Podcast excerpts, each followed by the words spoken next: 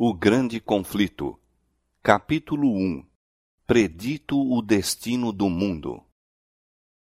Ah, se tu conhecesses também, ao menos neste teu dia, o que à tua paz pertence.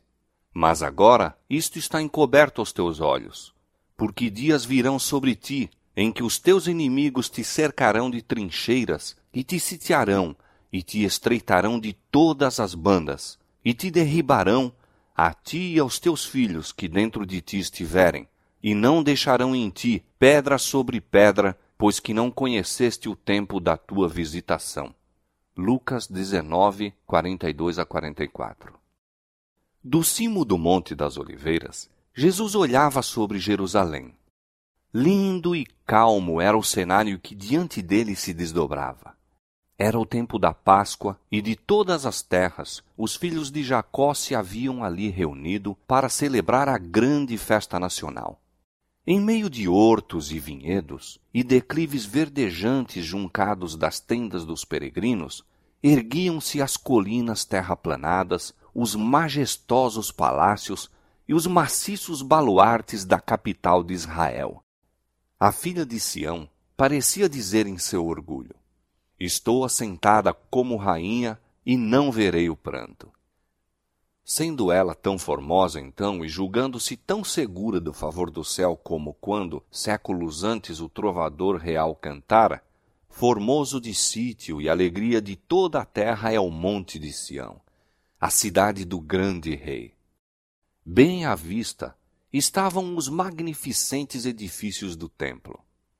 Os raios do sol poente iluminavam a brancura de neve de suas paredes de mármore e punham reflexos no portal de ouro, na torre e pináculo. Qual perfeição da formosura! Levantava-se ele como o orgulho da nação judaica. Que filho de Israel poderia contemplar aquele cenário sem um estremecimento de alegria e admiração? Entretanto, pensamentos muito diversos ocupavam a mente de Jesus. Quando ia chegando, vendo a cidade, chorou sobre ela. Por entre o universal regozijo de sua entrada triunfal, enquanto se agitavam ramos de palmeiras, enquanto alegres hosanas despertavam ecos nas colinas e milhares de vozes o aclamavam rei, o redentor do mundo achava-se oprimido por súbita e misteriosa tristeza. Ele, o Filho de Deus, o prometido de Israel, cujo poder vencera a morte e do túmulo chamara a seus cativos, estava em pranto, não em consequência de uma mágoa comum, senão de agonia intensa e irreprimível. Suas lágrimas não eram por si mesmo, posto que bem soubesse para onde seus passos o levariam. Diante dele jazia o Getsemane, cenário de sua próxima agonia. Estava também à vista a porta das ovelhas, através da qual durante séculos tinham sido conduzidas as vítimas para o sacrifício e que se lhe deveria abrir quando fosse, como um cordeiro, levado ao matadouro. Não muito distante estava o Calvário, o local da crucifixão. Sobre o caminho que Cristo logo deveria trilhar, cairia o terror de grandes trevas ao fazer ele de sua alma uma oferta pelo pecado. Todavia, não era a contemplação destas cenas que lançava sobre ele aquela sombra em tal hora de alegria. Nenhum sinal de sua própria angústia sobre-humana nublava aquele espírito abnegado.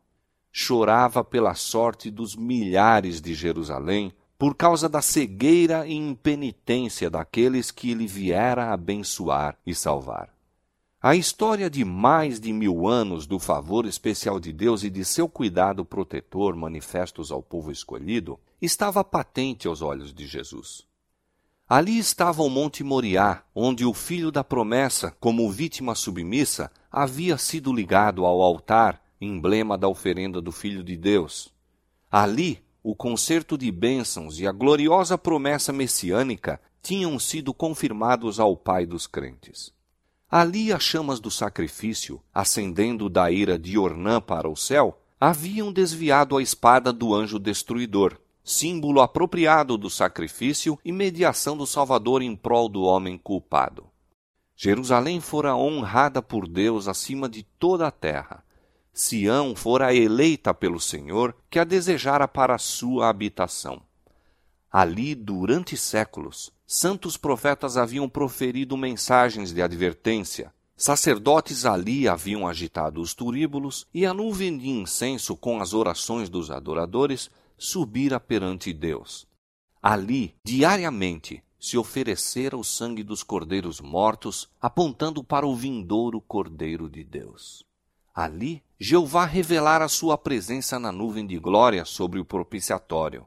Repousara ali a base daquela escada mística ligando a terra ao céu. Escada pela qual os anjos de Deus desciam e subiam e que abria ao mundo o caminho para o lugar santíssimo. Houvesse Israel, como nação, preservado a aliança com o céu, Jerusalém teria permanecido para sempre como eleita de Deus. Mas a história daquele povo favorecido foi um registro de apostasias e rebelião. Haviam resistido à graça do céu, abusando de seus privilégios e menosprezado as oportunidades. Posto que Israel tivesse zombado dos mensageiros de Deus, desprezado suas palavras e perseguido seus profetas, ele ainda se lhes manifestara como o Senhor, Deus misericordioso e piedoso, tardio em iras e grande em beneficência e verdade. Apesar das repetidas rejeições, sua misericórdia continuou a interceder. Com mais enternecido amor que o de pai pelo filho de seus cuidados, Deus lhes havia enviado sua palavra pelos seus mensageiros, madrugando e enviando-lhes, porque se compadeceu de seu povo e da sua habitação. Quando admoestações, rogos e censuras haviam falhado, enviou-lhes o melhor dom do céu. Mais ainda, derramou todo o céu naquele único dom. O próprio Filho de Deus foi enviado para instar com a cidade impenitente. Foi Cristo que trouxe Israel como uma boa vinha do Egito. Sua própria mão havia lançado fora os gentios de diante deles. Plantou-a em um outeiro fértil. Seu protetor cuidado cercara-a em redor. Enviou seus servos para cultivá-la. Que mais se poderia fazer a minha vinha, exclama ele, que eu não lhe tenha feito? Posto que quando ele esperou que desse uvas, veio a produzir uvas bravas e ainda, com esperança compassiva de encontrar frutos, veio em pessoa à sua vinha, para que porventura pudesse ser salva da destruição. Cavou em redor dela, podou-a e protegeu-a. Foi incansável em seus esforços para salvar esta vinha que ele próprio plantara. Durante três anos, o Senhor da luz e glória entrara e saíra por entre o seu povo. Ele andou fazendo o bem e curando a todos os oprimidos do diabo, aliviando os quebrantados de coração, pondo em liberdade os que se achavam presos, restaurando a vista aos cegos, fazendo andar os coxos e ouvir aos surdos, purificando os leprosos, ressuscitando mortos e pregando o evangelho aos pobres. A todas estas classes igualmente foi dirigido o gracioso convite: Vinde a mim, todos os que estáis cansados e oprimidos, e eu vos aliviarei. Conquanto lhe fosse recompensado o bem com o mal, e o seu amor com o ódio, ele prosseguiu firmemente em sua missão de misericórdia. Jamais eram repelidos os que buscavam a sua graça. Como viajante sem lar, tendo a ignomínia e a penúria como porção diária, viveu ele para ministrar as necessidades e abrandar as desgraças humanas, para insistir com os homens a aceitarem o dom da vida.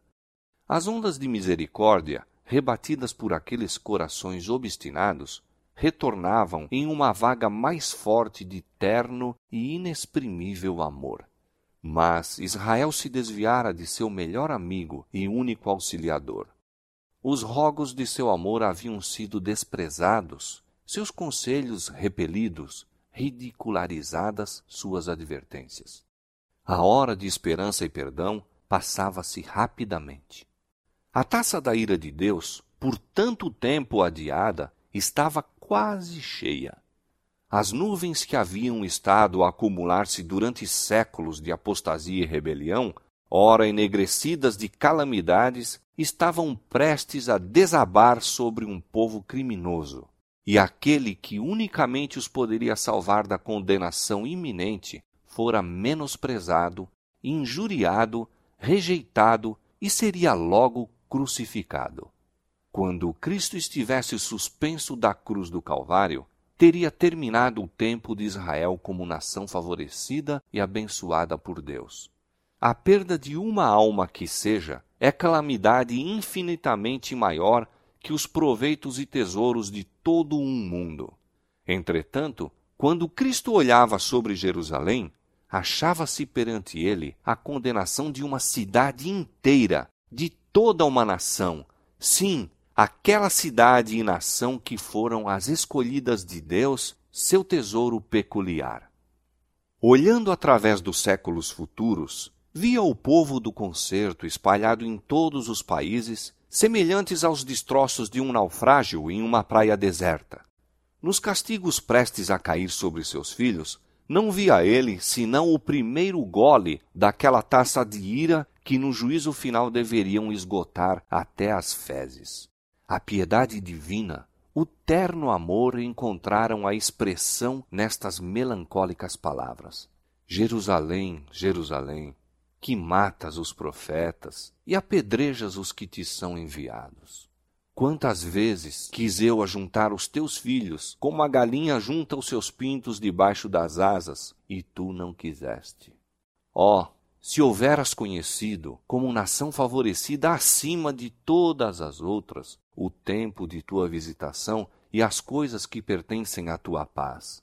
Tenho contido o anjo da justiça, tenho te convidado ao arrependimento, mas em vão.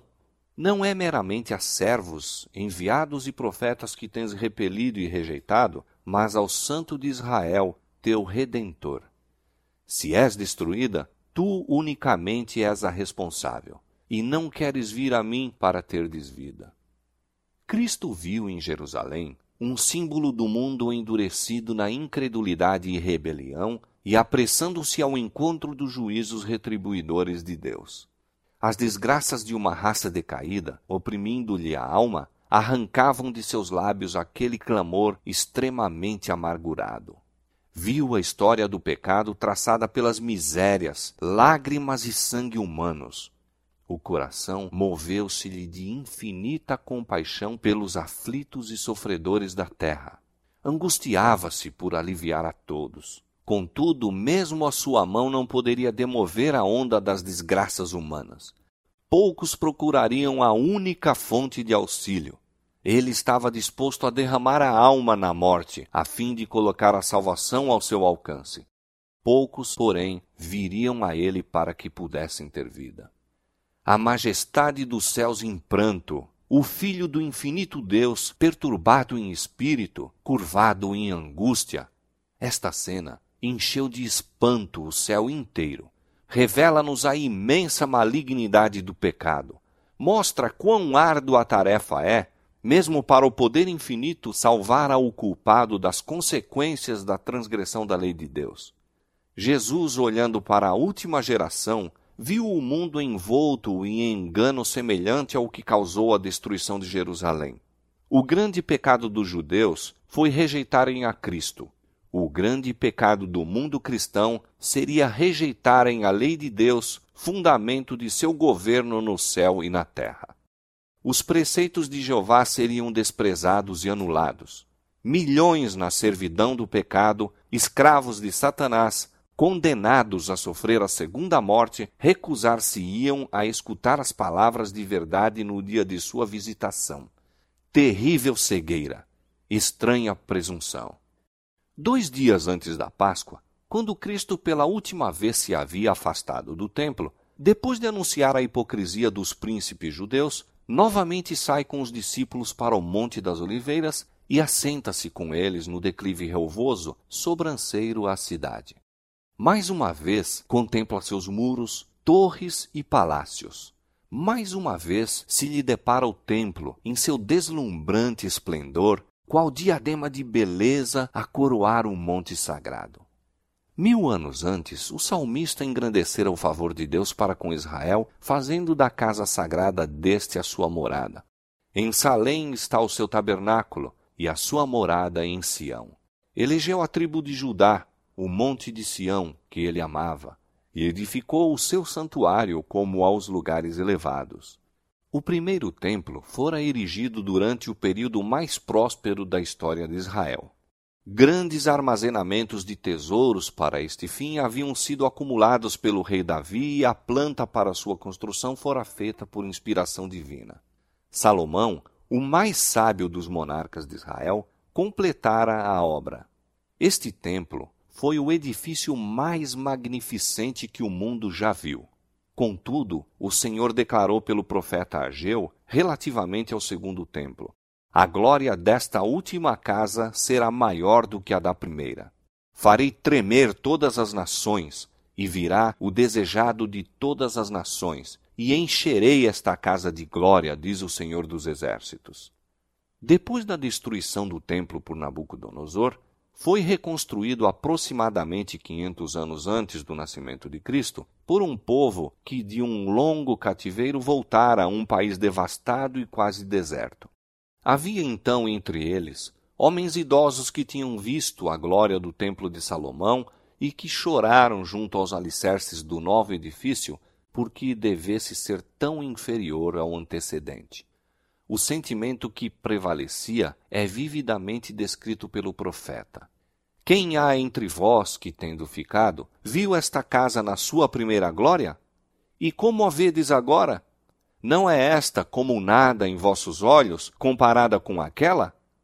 Então foi feita a promessa de que a glória desta última casa seria maior do que a da anterior.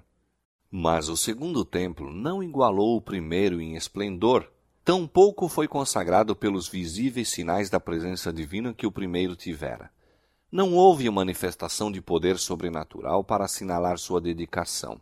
Nenhuma nuvem de glória foi vista a encher o santuário recém-erigido.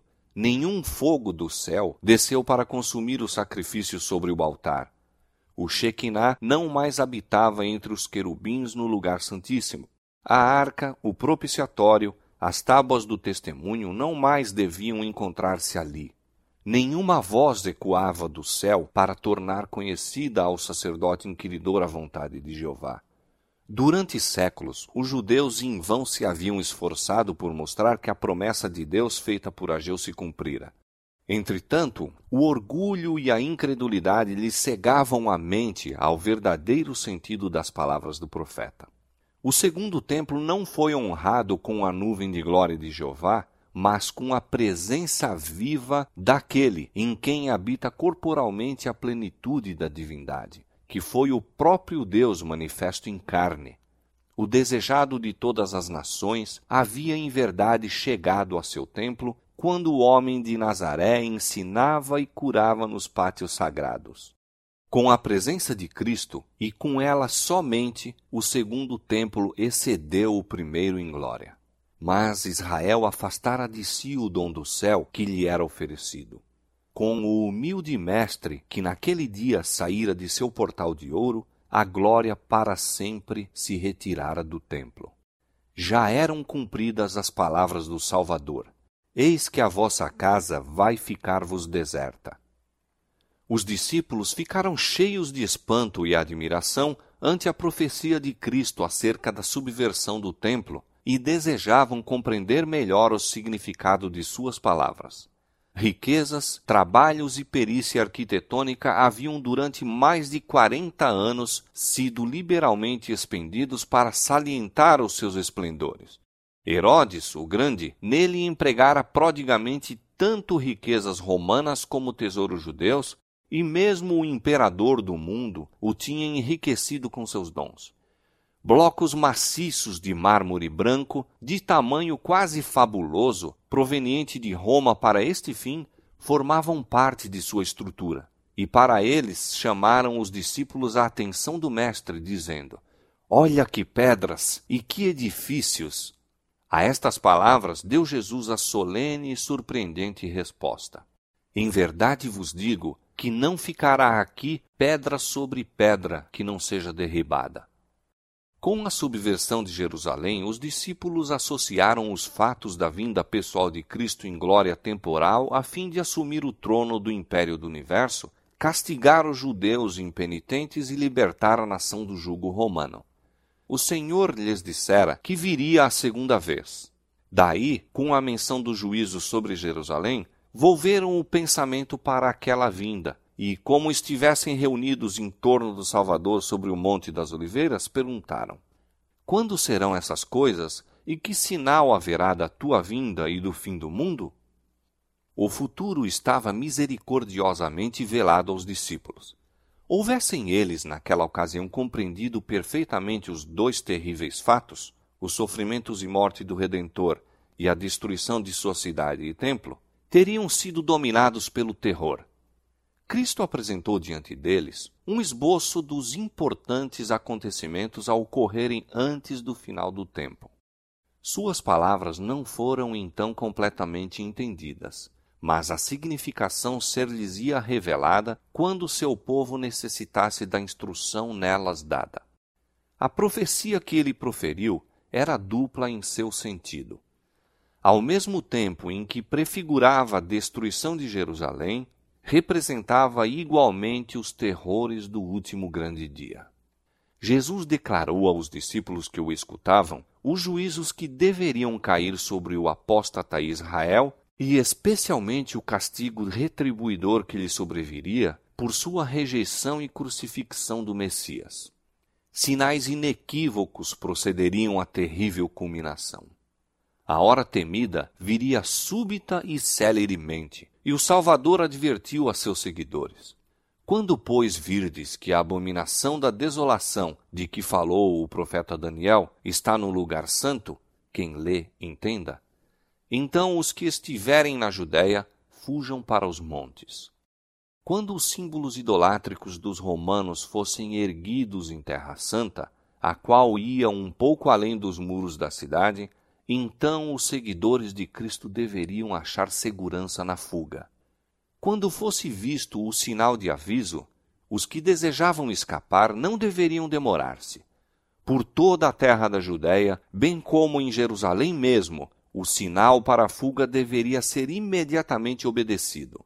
Aquele que acaso estivesse no telhado não deveria descer à casa, mesmo para salvar os tesouros mais valiosos.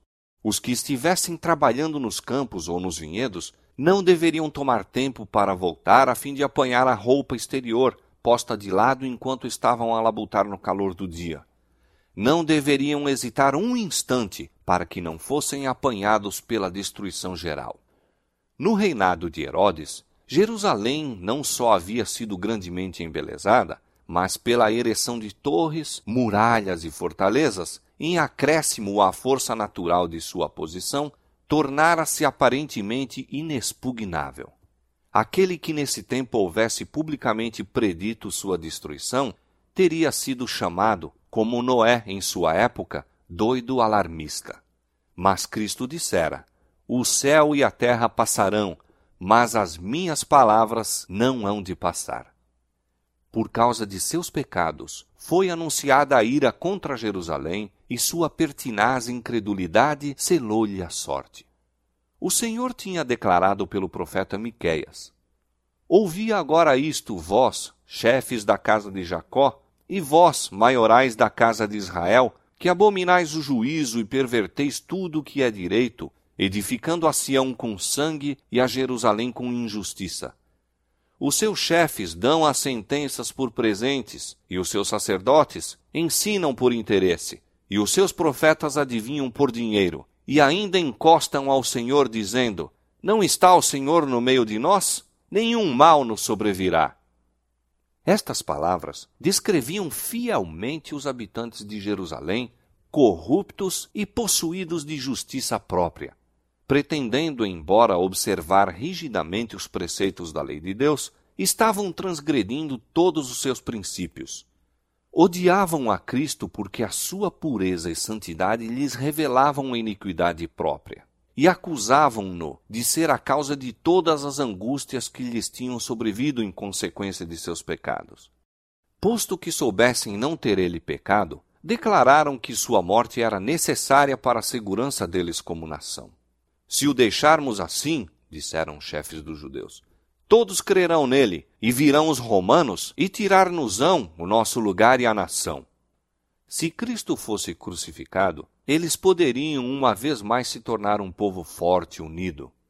Assim raciocinavam e concordavam com a decisão de seu sumo sacerdote de que seria melhor morrer um homem do que perecer toda a nação. Assim, os dirigentes judeus edificaram a Sião com sangue e a Jerusalém com injustiça.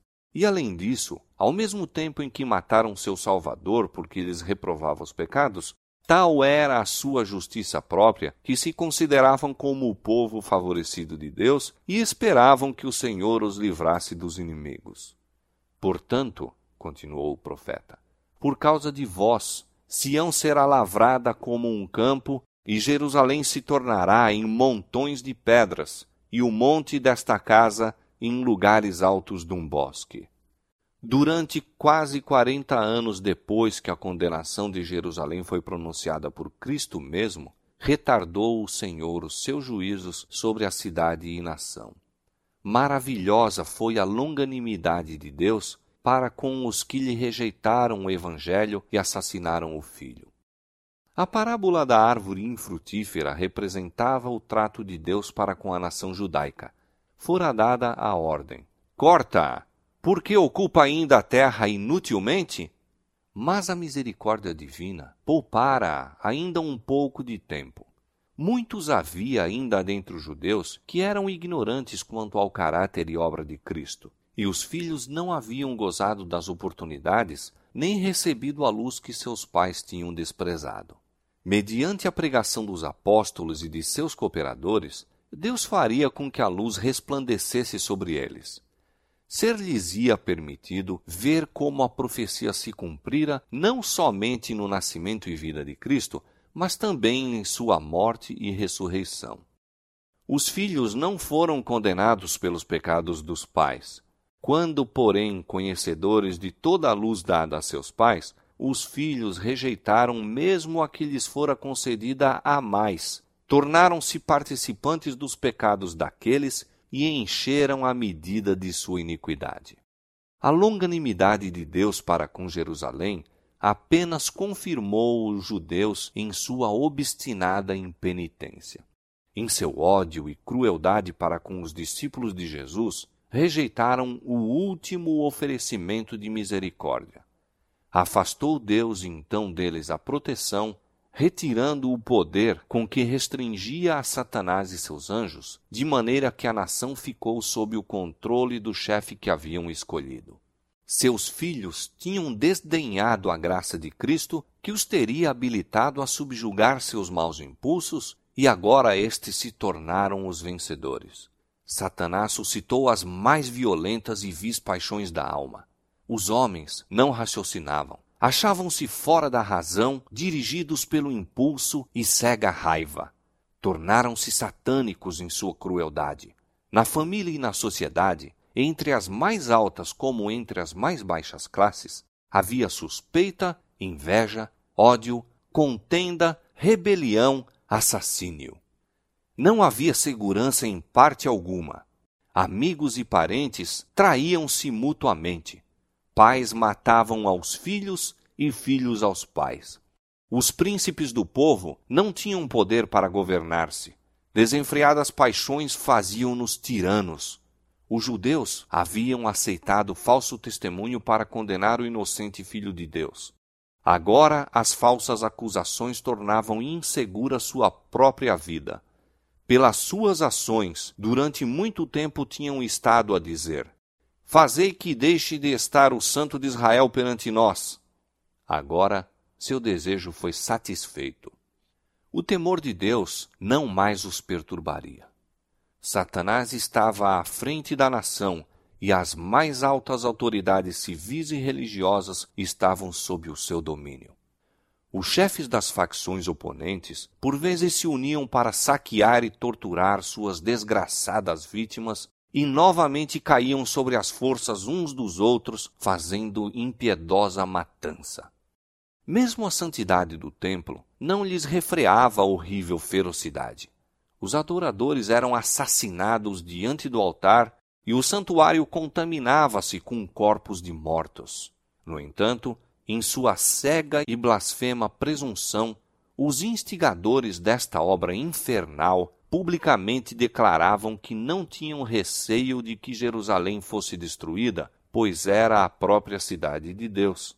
A fim de estabelecer mais firmemente seu poder, subornaram profetas falsos para proclamar, mesmo enquanto as legiões romanas estavam sitiando o templo, que o povo devia aguardar o livramento de Deus.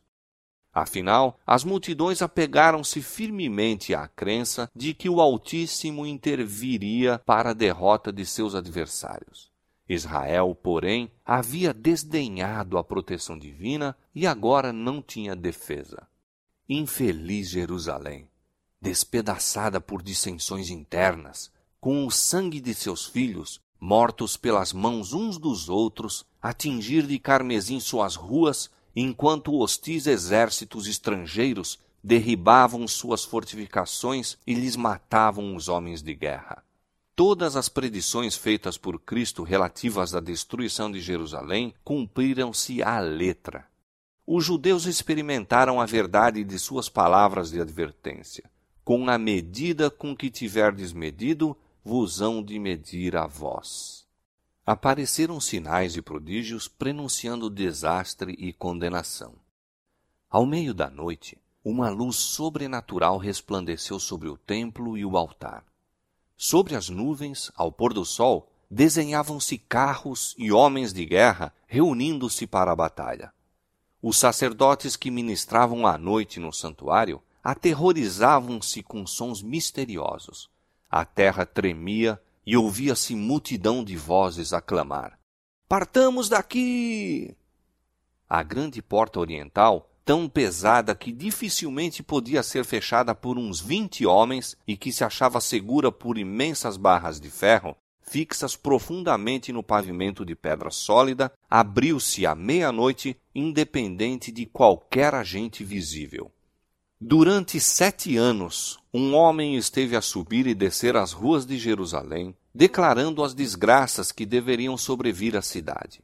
De dia e de noite cantava ele funebremente.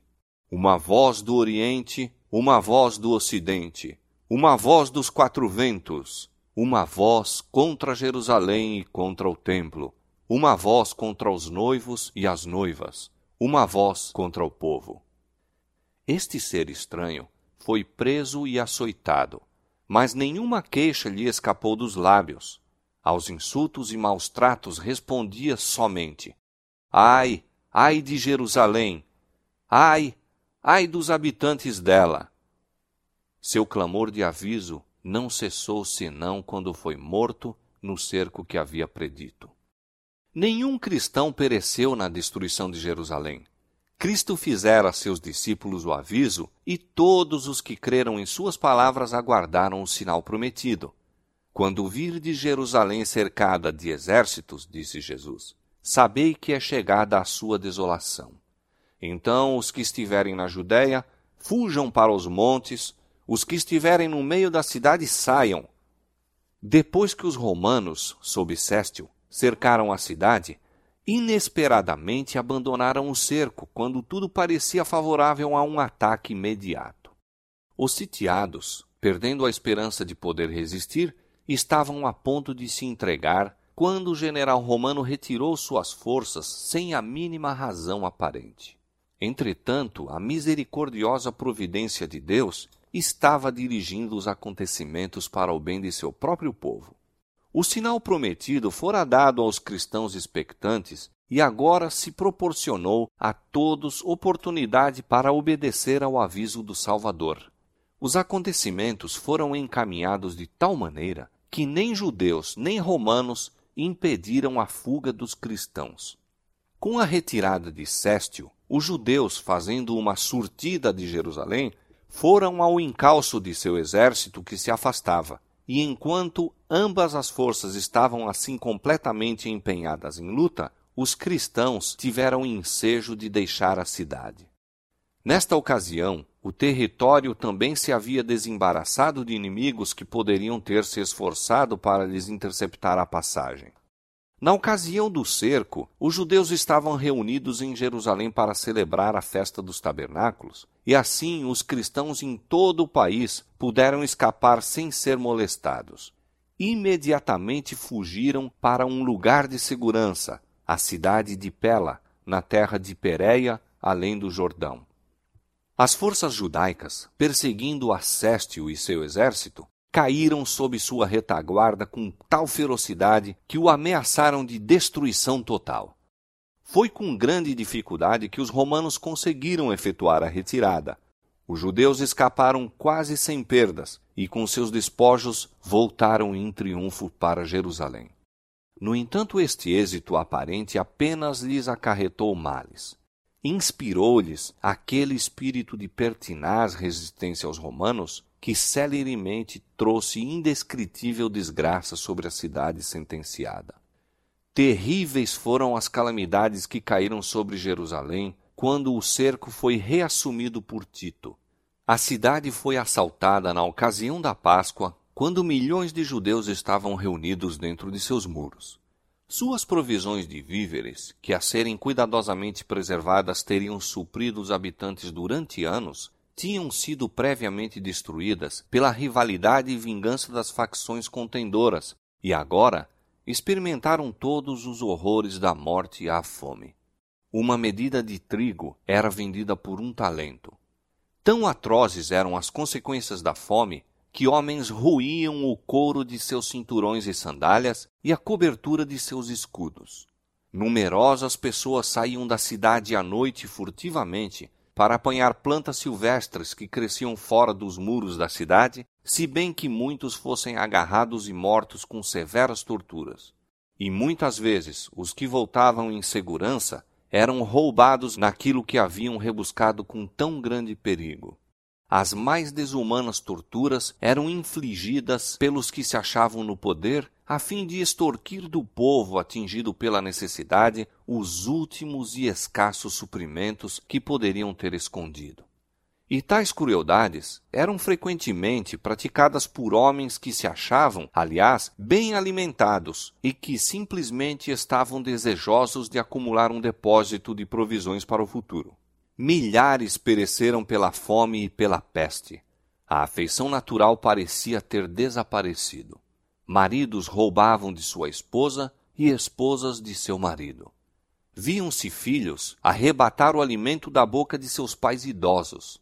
A pergunta do profeta: Pode uma mulher esquecer-se tanto de seu filho que cria? recebeu dentro dos muros da cidade condenada a resposta: As mãos das mulheres piedosas cozeram os próprios filhos e serviram-lhes de alimento na destruição da filha de meu povo. Novamente se cumpriu a profecia de aviso dada quatorze séculos antes. E quanto à mulher mais mimosa e delicada entre ti, que de mimo e delicadeza nunca tentou pôr a planta de seu pé sobre a terra, será maligno o seu olho contra o homem de seu regaço, e contra seu filho e contra sua filha e por causa de seus filhos que tiver, porque os comerás escondidas pela falta de tudo no cerco e no aperto com que o teu inimigo te apertará nas tuas portas. Deuteronômio, capítulo 28, versos 56 e 57. Os chefes romanos esforçaram-se por infundir terror aos judeus e assim fazê-los render-se. Os prisioneiros que resistiam ao cair presos eram açoitados, torturados e crucificados diante do muro da cidade. Centenas eram diariamente mortos desta maneira, e essa horrível obra prolongou-se até que ao longo do vale de Josafá e no Calvário se erigiram cruzes em tão grande número que mal havia espaço para mover-se entre elas. De tão terrível maneira foi castigada aquela espantosa maldição proferida perante o tribunal de Pilatos. O seu sangue caia sobre nós e sobre nossos filhos. Tito, de boa vontade, teria posto termo à terrível cena, poupando assim Jerusalém da medida completa de sua condenação. Ele se enchia de terror ao ver os corpos jazendo aos montes nos vales. Como alguém que estivesse em êxtase, olhava ele do cimo do Monte das Oliveiras ao templo magnificente e deu ordem para que nenhuma de suas pedras fosse tocada. Antes de tentar ganhar posse desta fortaleza, fez ardente apelo aos chefes judeus para não o forçarem a profanar com sangue o lugar sagrado. Se saíssem e combatessem em outro local, nenhum romano violaria a santidade do templo. O próprio Joséfo, com apelo eloquentíssimo, suplicou que se rendessem para se salvarem a si, a sua cidade e seu lugar de culto. Suas palavras, porém, foram respondidas com pragas amargas. Lançaram-se dardos contra ele, que era seu último mediador humano, enquanto persistia em estar com eles. Os judeus haviam rejeitado os rogos do Filho de Deus, e agora as advertências e rogos apenas os tornavam mais decididos a resistir até o último ponto. Nulos foram os esforços de Tito para salvar o templo. Alguém maior do que ele declarara que não ficaria pedra sobre pedra. A cega obstinação dos chefes dos judeus e os abomináveis crimes cometidos dentro da cidade sitiada provocaram o horror e a indignação dos romanos, e Tito finalmente se decidiu a tomar o templo de assalto. Resolveu, contudo, que, sendo possível, deveria o mesmo ser salvo da destruição. Mas suas ordens foram desatendidas. Depois que ele se retirara para sua tenda à noite, os judeus, saindo repentinamente do templo, atacaram fora os soldados. Na luta, um soldado arremessou um facho através de uma abertura no pórtico e imediatamente as salas revestidas de cedro em redor da casa sagrada se acharam em chamas. Tito precipitou-se para o local, seguido de seus generais e legionários, e ordenou aos soldados que apagassem as labaredas. Suas palavras não foram atendidas. Em sua fúria, os soldados lançaram tochas ardentes nas salas contíguas ao templo e, com a espada, assassinavam em grande número os que ali tinham procurado refúgio. O sangue corria como água pelas escadas do templo abaixo milhares e milhares de judeus pereceram. Acima do ruído da batalha, ouviam-se vozes bradando: Icabode! Foi-se a glória. Tito achou impossível sustar a fúria da soldadesca. Entrou com seus oficiais e examinou o interior do edifício sagrado. O esplendor encheu-os de admiração, e como as chamas não houvessem ainda penetrado no lugar santo, fez um último esforço para salvá-lo. E apresentando-se-lhes repentinamente, de novo exortou os soldados a deterem a marcha da conflagração. O centurião Liberalis esforçou-se por impor obediência a seu estado maior, mas o próprio respeito para com o imperador cedeu lugar à furiosa animosidade contra os judeus, ao excitamento feroz da batalha e à esperança insaciável do saque. Os soldados viam tudo em redor deles resplandecendo de ouro, que fulgurava deslumbrantemente à luz sinistra das chamas. Supunham que incalculáveis tesouros estivessem acumulados no santuário. Um soldado, sem ser percebido, arrojou uma tocha acesa por entre os gonzos da porta. O edifício todo, em um momento, ficou em chamas. O denso fumo e o fogo obrigaram os oficiais a retirar-se e o nobre edifício foi abandonado à sua sorte. Era um espetáculo pavoroso aos romanos. E que seria ele para os judeus? Todo o cimo da colina que dominava a cidade chamejava como um vulcão.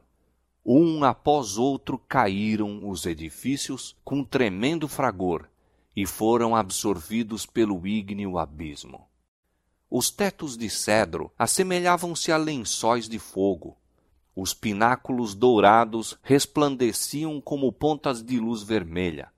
As torres dos portais enviavam para cima altas colunas de chama e fumo.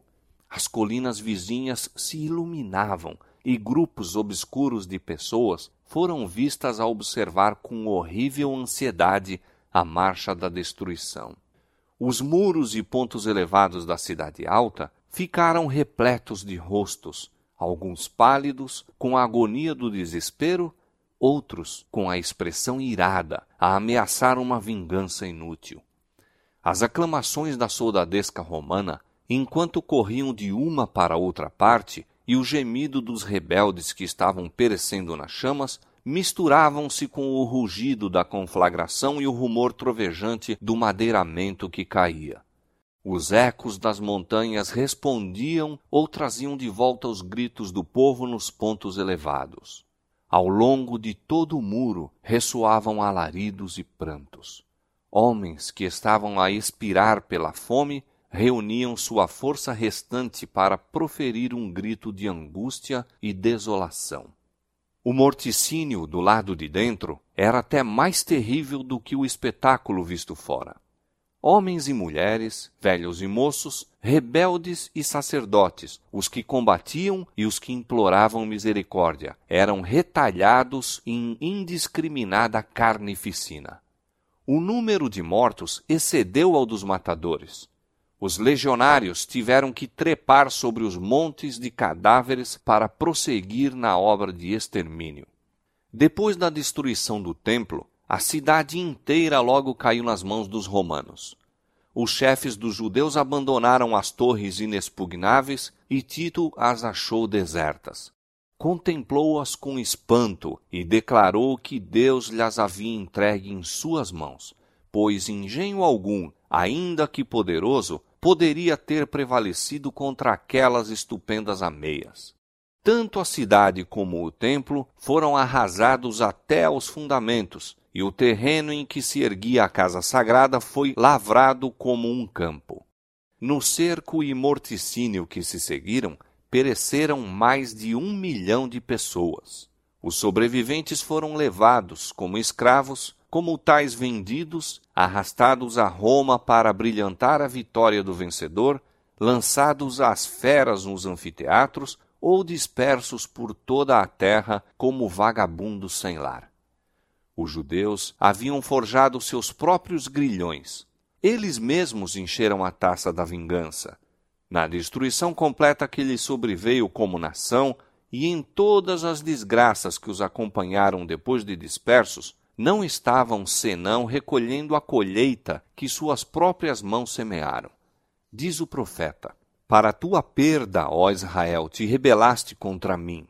Pelos teus pecados tens caído, seus sofrimentos são muitas vezes representados como sendo castigo a eles infligido por decreto direto da parte de Deus.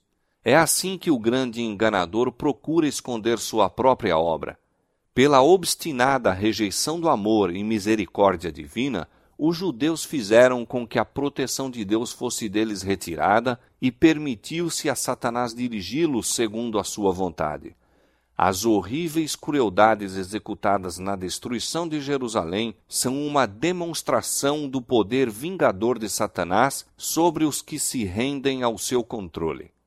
Não podemos saber quanto devemos a Cristo pela paz e proteção de que gozamos.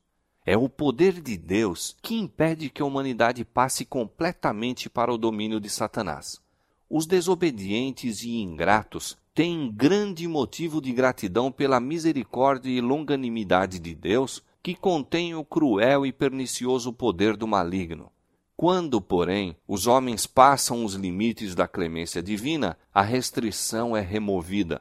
Deus não fica em relação ao pecador como executor da sentença contra a transgressão, mas deixa entregues a si mesmos os que rejeitam sua misericórdia para colherem aquilo que semearam. Cada raio de luz rejeitado, cada advertência desprezada ou desatendida, cada paixão contemporizada, cada transgressão da lei de Deus é uma semente lançada, a qual produz infalível colheita. O Espírito de Deus, persistentemente resistido, é afinal retirado do pecador, e então poder algum permanece para dominar as más paixões da alma e nenhuma proteção contra a maldade e inimizade de Satanás. A destruição de Jerusalém constitui tremenda e solene advertência a todos os que estão tratando levianamente com os oferecimentos da graça divina e resistindo aos rogos da misericórdia de Deus. jamais foi dado um testemunho mais decisivo do ódio ao pecado por parte de Deus e do castigo certo que recairá sobre o culpado. A profecia do Salvador relativa aos juízos que deveriam cair sobre Jerusalém há de ter outro cumprimento, do qual aquela terrível desolação não foi senão tênue sombra.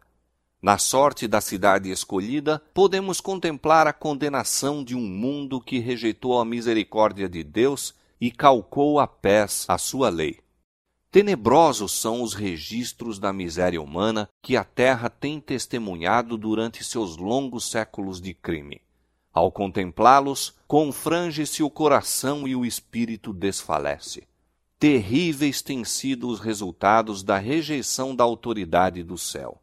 Entretanto, cena ainda mais tenebrosa se apresenta nas revelações do futuro.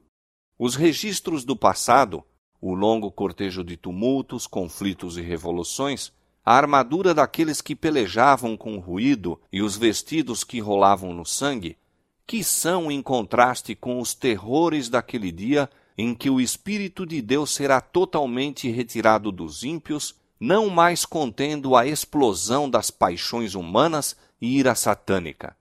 O mundo contemplará então, como nunca antes, os resultados do governo de Satanás.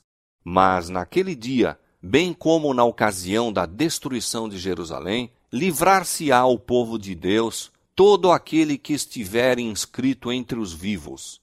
Cristo declarou que virá a segunda vez para reunir a si os seus fiéis. E todas as tribos da terra se lamentarão e verão o Filho do Homem vindo sobre as nuvens do céu com poder e grande glória.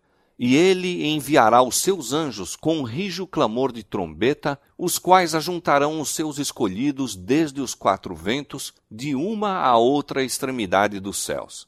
Então os que não obedecem ao Evangelho serão consumidos pelo Espírito de sua boca e serão destruídos com o esplendor de sua vinda. Como o antigo Israel, os ímpios destroem-se a si mesmos, caem pela sua iniquidade. Em consequência de uma vida de pecados, colocaram-se tão fora de harmonia com Deus, sua natureza se tornou tão aviltada com o mal que a manifestação da glória divina é para eles um fogo consumidor. Acautelem-se os homens, para que não aconteça negligenciarem a lição que lhes é comunicada pelas palavras de Cristo. Assim como ele preveniu seus discípulos quanto à destruição de Jerusalém, dando-lhes um sinal da ruína que se aproxima para que pudessem escapar, também advertiu o mundo quanto ao dia da destruição final e lhes deu sinais de sua aproximação, para que todos os que queiram possam fugir da ira vindoura. Declara Jesus: E haverá sinais no sol, na lua e nas estrelas, e na terra angústia das nações. Os que contemplam estes prenúncios de sua vinda devem saber que está próximo às portas. Vigiai, pois, são suas palavras de advertência. Os que atendem ao aviso não serão deixados em trevas, para que aquele dia os apanhe desprevenidos. Mas aos que não vigiarem, o dia do Senhor virá como ladrão de noite. O mundo não está mais preparado para dar crédito à mensagem para este tempo do que estiveram os judeus para receber o aviso do Salvador relativo a Jerusalém. Venha quando vier, o dia do Senhor virá de improviso aos ímpios correndo a vida sua rotina invariável, encontrando-se os homens absortos nos prazeres, negócios, comércio e ambição de ganho, estando os dirigentes do mundo religioso a engrandecer o progresso e ilustração do mundo e achando-se o povo embalado em uma falsa segurança, então, como um ladrão à meia-noite, rouba na casa que não é guardada, sobrevirá repentina destruição aos descuidados e ímpios, e de nenhum modo escaparão.